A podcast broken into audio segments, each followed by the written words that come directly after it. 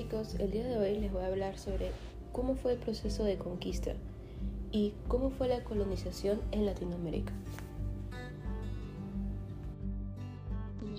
Durante el siglo XV, los europeos tenían la idea de que la Tierra era plana, por lo que solo los continentes ya descubiertos, como el africano y el asiático, eran los únicos que existían para ellos. A su vez, estos creían que el mar tenía un límite y si se sobrepasaban, sus naves caerían al vacío infinito. Para la época, su desarrollo comercial con Oriente era su única entrada y salida, donde les permitían acceder a mercancía como las especias, cobre, oro y seda, los cuales solo eran adquiridos por los grupos ricos de Europa.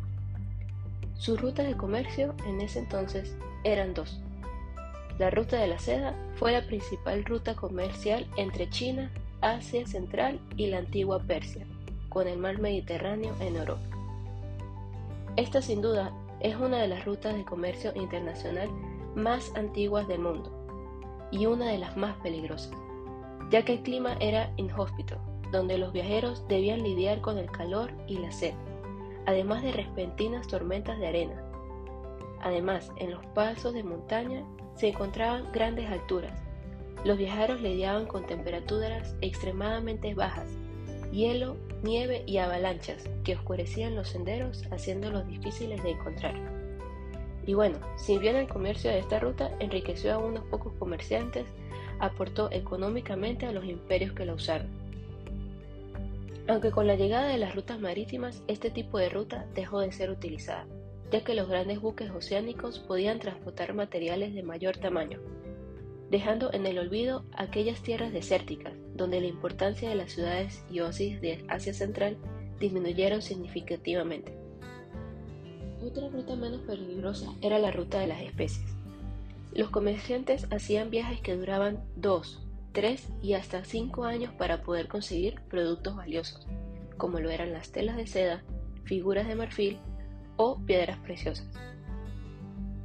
Debido a los riesgos que conllevaba tomar estas rutas, un grupo de hombres comenzaron a preguntarse, ¿por qué no tener otras rutas de comercio?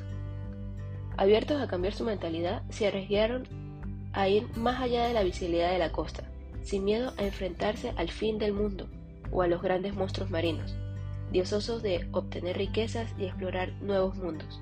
Inició la búsqueda de la ayuda económica para realizar estos viajes que traerían un nuevo descubrimiento para la historia. Así fue como un navegante de origen probablemente italiano llegó con la idea de que la Tierra era esférica, pensando que la costa oriental de Asia podía alcanzarse fácilmente navegando hacia el oeste. Este proyecto fue presentado al rey Juan II de Portugal, el cual fue rechazado.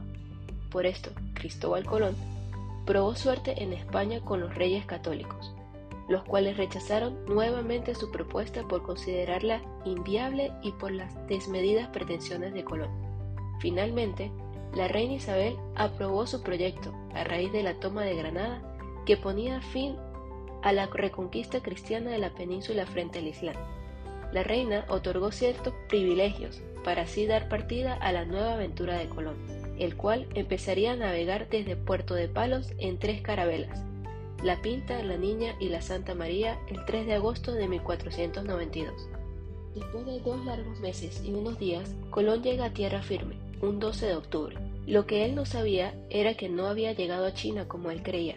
Colón había llegado a un continente desconocido para los europeos al que el tiempo después llamarían América. Portugal y España estaban en un enfrentamiento por la propiedad del continente descubierto por Colón, llegando a un punto en el que el Papa Alejandro VI dividió los dominios a través de una línea imaginaria trazada de norte a sur, dándole derecho a los portugueses para establecerse en América y ocupar un extenso territorio que con el tiempo se llamaría Brasil.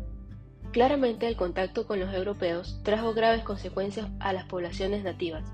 Muchas de estas fueron enfermedades, malos tratos, trabajos forzados, lo que causó la extinción en apenas 20 años del contacto con los europeos. Todo esto cambió sus vidas, su cultura e incluso su religión, impuesta por los conquistadores. La conquista también trajo una guerra de indios contra indios, lo que le dio ventaja a los españoles, así como a los portugueses, franceses e ingleses, aprovechando las fisuras internas de los pueblos indígenas enfrentados.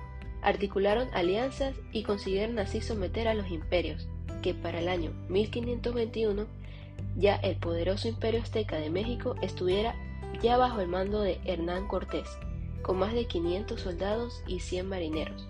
De igual manera sucedió con el imperio inca en la cordillera andina. Colón había descubierto América, como consecuencia de su intuición y fuerza de voluntad.